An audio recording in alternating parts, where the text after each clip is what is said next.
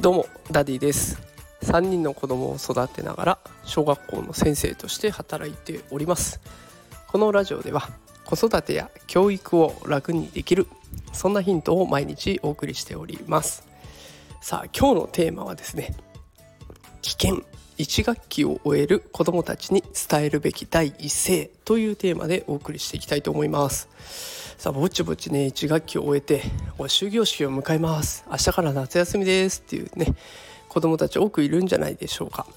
そこで今日はねお子さんにかけるべき声かけの事例をね紹介していきたいなと思います。これやっぱりねまずい声かけもあればいい声かけもあるんですよね。でこの2つ紹介していきたいと思います。まずい声かけからまずは言ってみます。あの個人的に一番やってほしくないなと思うのは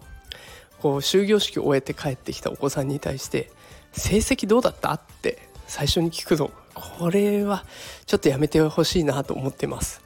でこれをね言われたお子さんっていうのはあ僕私は個人で見られてるっていうよりも成績が大事なんだなっていうふうに思ってしまいます。いやこれ子供は無意識のうちにそういうふうに刷り込まれていくんですね。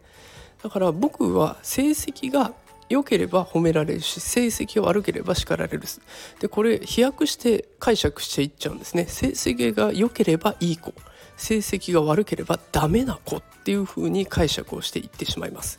成績が悪いっていう風になっちゃうと自分はダメなんだって思い込んじゃうんですね。で人生において学校の勉強なんて本当にごく一部の部分でしかないのにちっちゃい頃にその言葉ばっかり言われちゃうと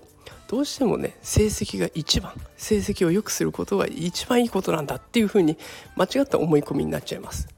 で逆にじゃあ理想的な声かけってどんなものがあるかっていうと1学期頑張ったねってまず一声 第一声で言ってあげてほしいなと思うんですよ。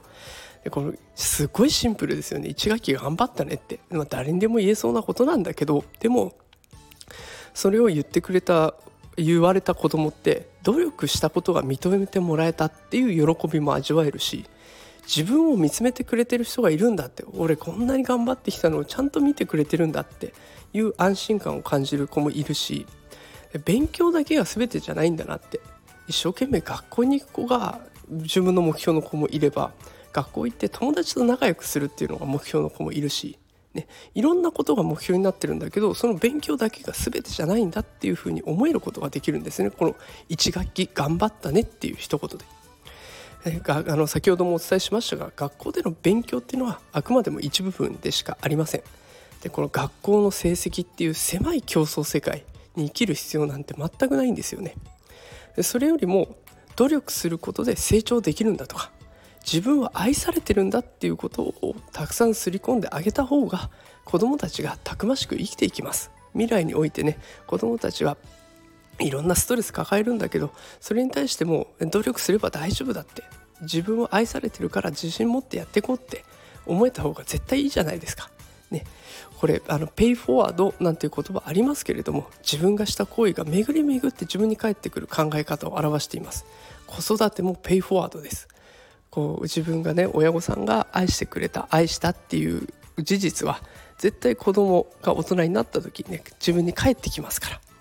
あの時愛してくれたな自分も子育てしっかりやろうとか。あの時愛してくれたから自分は親御さんに対してあの親孝行という形で返していこうとか。そんな風に必ず返ってきますので是非ねお子さんに対して温かい声かけをしてあげてほしいなと思います。さあということで今日も最後まで聞いてくださってありがとうございました。また明日会いましょう。さようなら。